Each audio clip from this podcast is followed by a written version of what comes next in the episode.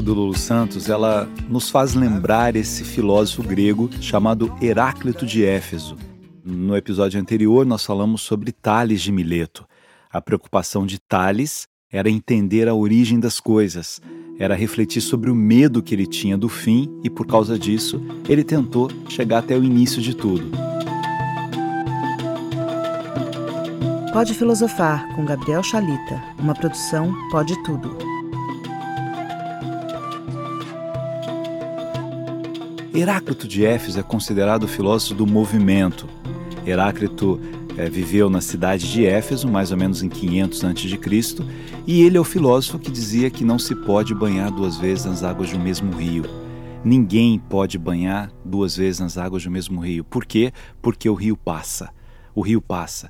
E nós não podemos decidir qual margem, se nós fôssemos o rio, qual margem nós gostaríamos de passar mais vagarosamente. Não, não há momentos na nossa vida em que a gente gostaria de segurar o tempo. Às vezes o instante ele é tão precioso, o que a gente está fazendo é tão bom, é tão gostoso.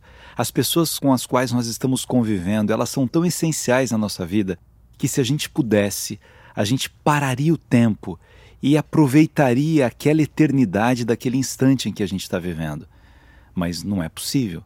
Não é possível a gente segurar o tempo nos momentos lindos na nossa vida. Por outro lado, a gente não consegue pedir para o tempo que ele passe mais rapidamente nos momentos dolorosos, nos momentos que a gente perde alguém que a gente ama e de repente alguém fala assim: Mas olha, calma que o tempo resolve. Calma que o tempo arruma essas coisas todas. Você não pode pedir para o tempo, passe mais rapidamente porque eu não aguento mais sofrer. Eu quero que a velocidade do tempo me traga novamente a paz. Você não tem esse poder. Você não pode falar para o tempo que ele passe mais rapidamente para cicatrizar alguma ferida que há em você, para que você se recupere de uma cirurgia. Você é jogador de futebol, você gosta muito de jogar, mas você precisou fazer uma cirurgia. E agora você vai ter paciência com o tempo, vai precisar compreender o tempo. Minha gente, pegando esse conceito de Heráclito, que tudo é fluxo, tudo é devir, dizia ele, tudo é um vir a ser. Heráclito falava assim: o dia não é um dia. O dia é um vir a ser noite. A noite é um vir a ser dia. O quente é um vir a ser frio. O frio é um vir a ser quente. O duro é um vir a ser mole. O mole é um vir a ser duro. Tudo passa. Tudo é um constante devir, é uma constante mutabilidade, é um fluxo. A nossa vida é um fluxo constante. E se nós brigarmos com o tempo, nós sairemos perdendo, porque nós não mandamos no tempo nós não dominamos o tempo. Quantas vezes a gente olha para a gente mesmo e se arrepende de não ter feito coisas e não dá mais tempo para fazer? Eu tenho uma amiga que um dia desses me disse: Poxa, eu já estou com 50 anos e eu acho que não dá mais para ser mãe. E eu fui prolongando a maternidade, prolongando a maternidade, e eu sei que há mulheres que fazem tratamento e que conseguem ser mãe aos 50, aos 55, mas não sei, eu acho que eu queria ter sido mãe mais jovem para poder ver meu filho crescer e agora eu optei por outras coisas na minha vida e eu não tenho como voltar no tempo e fazer de novo alguma coisa que eu não fiz, tentar uma outra vida. Aquele tempo não volta mais. É tão interessante que, se a gente perceber a riqueza dos instantes, isso que nós estamos fazendo agora, você que está ouvindo essa nossa conversa, Nunca mais ela vai se repetir da mesma maneira, porque esse instante já passou. Os instantes vão passando e não tem volta. Há muitos filósofos que discutem se o futuro e o passado existem ao mesmo tempo, se o amanhã já existe e a gente está indo até ele. Nunca se provou isso. Nunca se provou se as histórias das viagens no tempo, no passado ou no futuro eram apenas peças de ficção ou se de fato o passado está acontecendo simultaneamente ao presente. O que se prova, o que se sabe, é que os instantes não se repetem. E exatamente por eles não se repetirem, nessa visão de Heráclito, é que eu deveria perceber o que eu faço com cada instante da minha vida. Há uma discussão que a gente vai fazer num outro episódio sobre a felicidade em Aristóteles, em Platão, mas Platão, quando se angustia um pouco com o conceito de felicidade, Ele diz que o problema é que as pessoas estão sempre apaixonadas por aquilo que falta e não valorizam aquilo que têm. A paixão nessa visão, na perspectiva do tempo, é eu sempre querer alguma coisa que eu não tenho. Talvez o sistema capitalista tenha entendido isso e por isso ele lance tantos desejos na gente. Eu compro um celular e eu já quero um outro celular que saiu porque eu desejo aquilo que eu não tenho e eu não valorizo aquilo que eu tenho. Eu conquistei alguma coisa, o meu sonho era dar aula em algum lugar, hoje eu estou dando aula nesse lugar, mas o que me falta é que eu vou buscar. A mulher da minha vida eu consegui conquistar, agora eu estou com ela, mas ela eu já tenho e eu vou em busca de outras coisas. Isso faz o quê? Com que eu não valorize aquele instante em que eu estou vivendo. É tão comum a gente estar tá tomando café e esperando o que vem depois. Eu estou tomando café com alguém e aí eu estou imaginando o que vem depois daquilo que eu estou fazendo.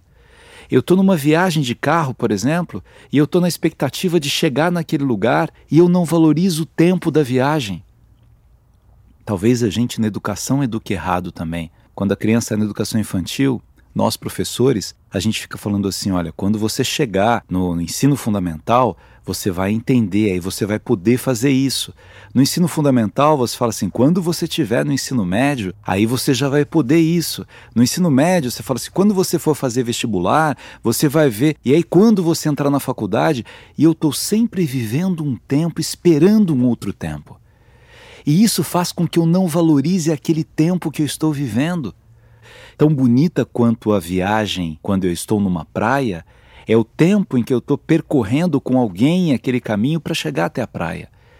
E se eu percebesse a beleza de conversar com quem está indo na viagem comigo, eu perceberia que isso é tão bom quanto estar naquela praia.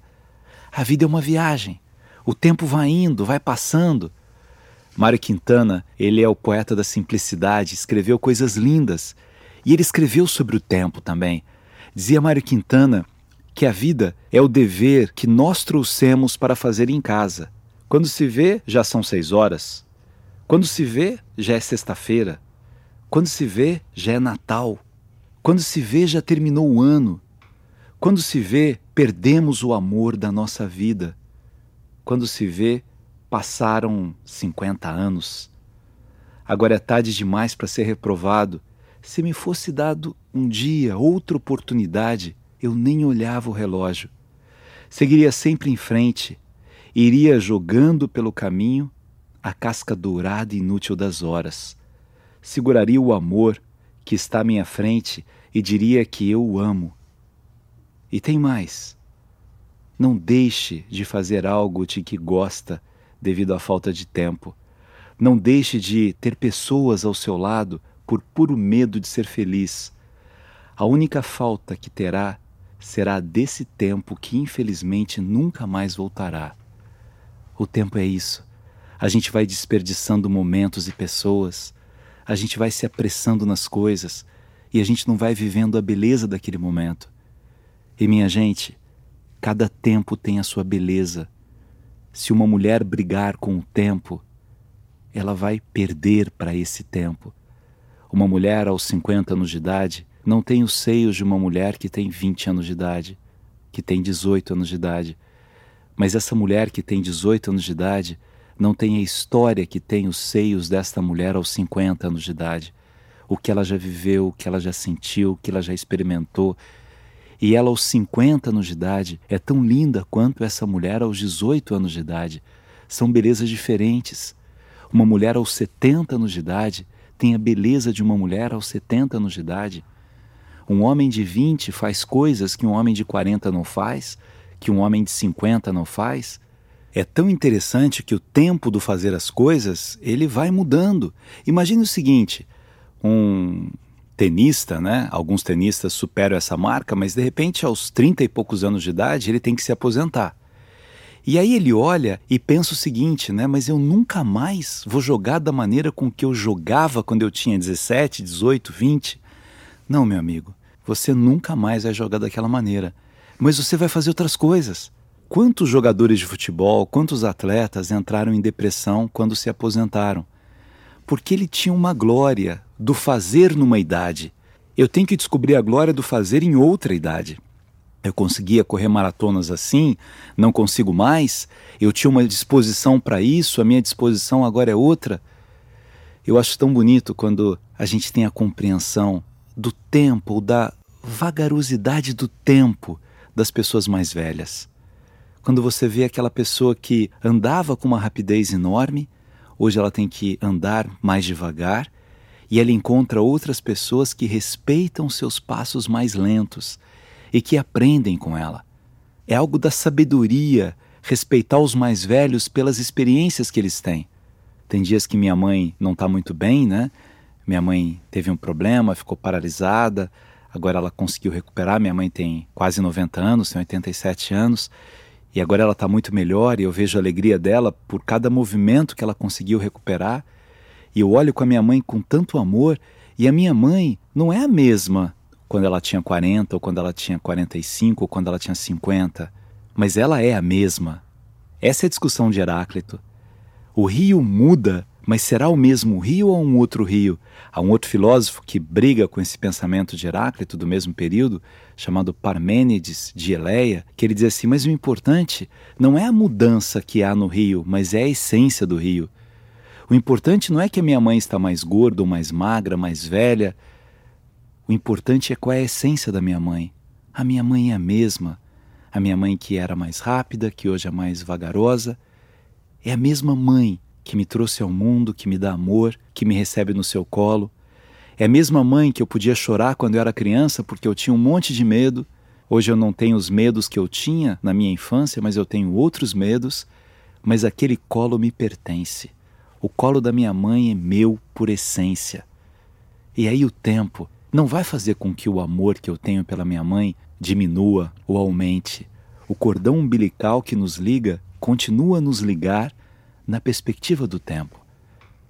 Talvez a reflexão filosófica mais profunda para a gente em Heráclito hoje seja exatamente essa: o que eu faço com o tempo que me resta pela frente?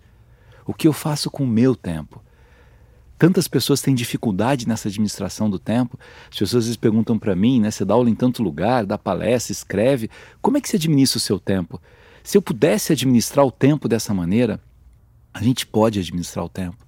A primeira coisa é olhar para você mesmo e perguntar do que você gosta. E tentar trilhar um caminho no seu tempo de fazer coisas que você goste. Mas aí você vai dizer assim: mas eu sou obrigado a fazer um monte de coisa que eu não gosto porque no meu trabalho eu sou obrigado a fazer coisas que eu não gosto. A essência tem que ser de coisas que eu goste. Eu tenho que percorrer a vida tendo a compreensão de que ela passa tão rapidamente e que se eu desperdiçar a vida com coisas que são banais, sem a menor importância, com pessoas que não me acrescentam nada, com vinganças desnecessárias. Tem um livro muito interessante do Dostoiévski que chama Memórias do Subsolo, em que ele faz uma reflexão sobre o que significa vingança. Um homem que passa a vida gastando o seu tempo para se vingar de alguém. Será que alguém merece que eu gaste a minha vida projetando o que eu vou fazer para me vingar dele? Gaste a sua vida beijando uma boca gostosa. Gaste a sua vida vendo um pôr do sol lindo, ouvindo um poema, cantando uma música. Gaste a sua vida contando uma história bonita para um filho seu Gaste a sua vida curtindo as pessoas que estão ali do seu lado, sem essa pressa doidada. Veja quantas pessoas passam pela vida sonhando com a aposentadoria. Você trabalha esperando o tempo do fim de semana, você trabalha esperando o tempo das férias, você trabalha esperando o tempo da aposentadoria, você aposenta e morre. E aí? O que você fez com o seu tempo? Tem uma história antiga de um carteiro que alguém foi entrevistar o carteiro e perguntou para ele: Você gosta de ser carteiro? E ele falou: Não, eu detesto ser carteiro. Falei, Mas por que, que você detesta ser carteiro? Ele falou: Porque não é bom entregar cartas, tem endereço trocado, tem cachorro que late, tem muro com caco de vidro em cima. Eu não gosto de ser carteiro. Eu trabalho esperando as férias. Aí a pessoa falou pro carteiro: O que, que você faz nas férias? Aí o carteiro pensou, pensou. Falou assim: Olha, na verdade, como eu não tenho muito o que fazer, eu acabo acompanhando meu substituto. O carteiro detestava entregar cartas e, mesmo nas férias, ele entregava cartas. Sabe o que é isso? Isso é não valorizar o tempo que a gente tem na vida. É não escolher uma profissão que nos realiza. Se você está numa profissão, eu dou muita palestra para professores, né? Para mim, o professor exerce a profissão da generosidade. Todos os dias, numa sala de aula, o professor deixa um pouco do que ele é e um pouco do que ele sabe para os seus alunos. É lindo ser professor, mas você tem que gostar de ser professor. Senão, você vai passar o tempo numa sala de aula e aquele tempo vai ser um desperdício para você e para o seu aluno. Você tem que gostar de ser médico, você tem que gostar de ser enfermeiro. Faz toda a diferença alguém que gasta o seu tempo dirigindo um táxi, por exemplo, mas ele gosta daquilo. Então isso tem uma finalidade, uma razão de ser. Qual tempo é mais bonito? O tempo da infância, o tempo da adolescência, o tempo da juventude, o tempo da maturidade? Tem uma música linda do Charles Aznavour, né, em que ele relembra um pouco a beleza da juventude. Ontem, quando eu era jovem, quando as canções tinham outro sabor na minha vida, quando o beber tinha um outro significado, quando o olhar. O ontem se foi bonito, celebre o ontem. Que bom que você teve uma juventude linda. Ah, Chalita, mas é muito complicado falar que toda idade é bela. Eu acordo com dor nas costas um dia, acordo com dor de cabeça outro dia, acordo com dor não sei o quê. Você passa dos 60 anos, é cada dia uma dor de um lado.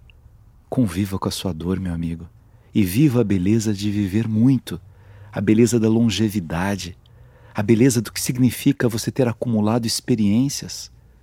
Cada um de nós carrega muitas cicatrizes na própria alma, de ferimentos que nós tivemos na vida, de dores que nos perturbaram. Ter cicatriz não é um problema.